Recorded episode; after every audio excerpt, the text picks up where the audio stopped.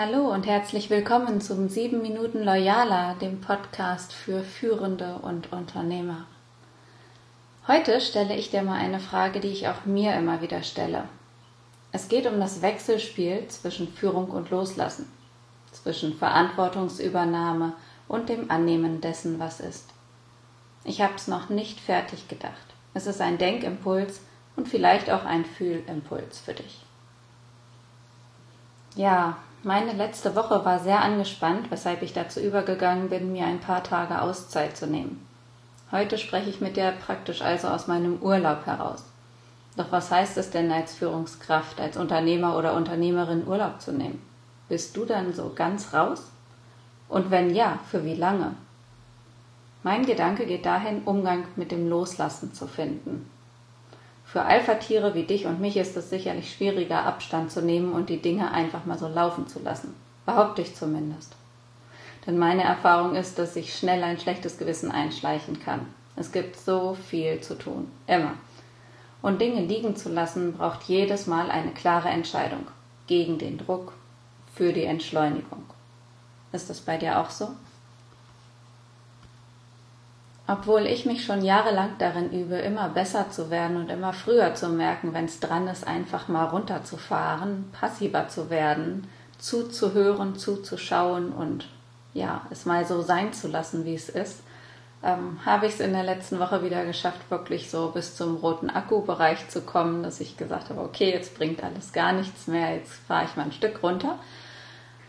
Ähm, und letztlich mache ich auch immer wieder die Erfahrung, Müßiggang tut ja auch gut. Ne? Also ist ja auch befruchtend.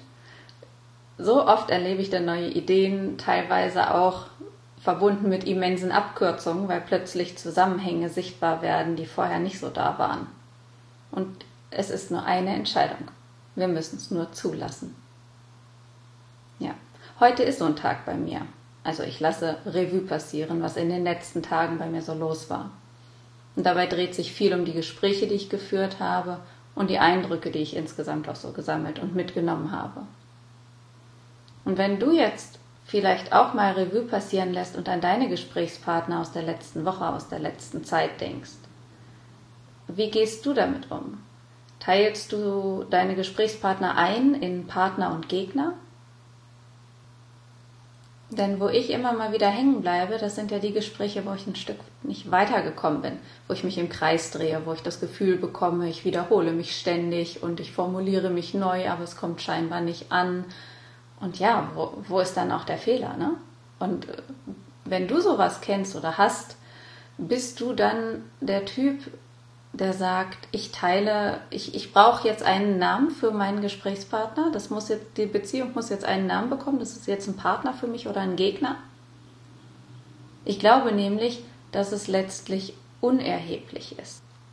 Also die Frage nach der Kategorie, welchen Menschen, welchem Gegenüber habe ich hier eigentlich, ist doch dann unerheblich, wenn wir in der Lage sind, uns im Einzelfall die Frage zu stellen, welche Erwartungen wir an den Menschen eigentlich haben was wollen wir von der Person.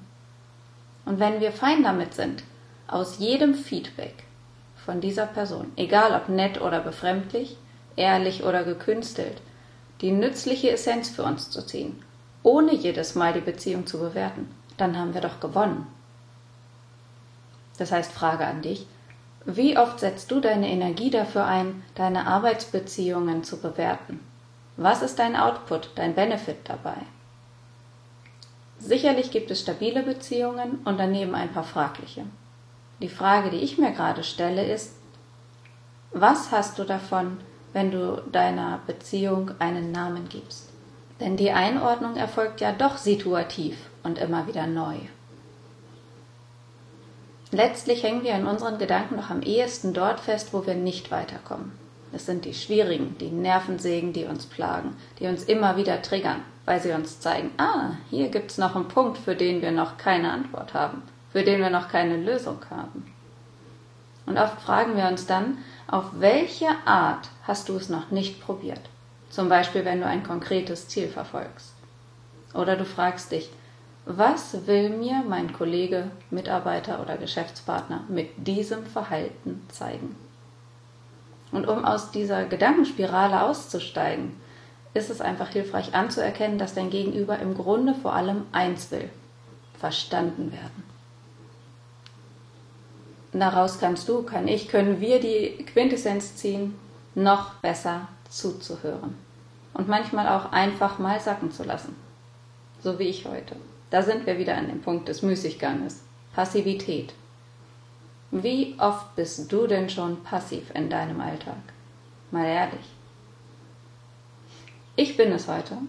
Und in diesem Sinne lade ich dich ein, auch dir in den kommenden Tagen zwischendurch mal etwas Passivität und Loslassen zu erlauben. Vielleicht kommen dir neue Führungslösungen dabei. Oder du denkst meine Gedanken für dich noch weiter. Falls ja, freue ich mich über dein Feedback. Schreib mir gern an engel@loyalworks.de. Ich wünsche dir eine erfolgreiche Woche mit angenehmen Momenten des Loslassens. Auf bald! Deine Miriam.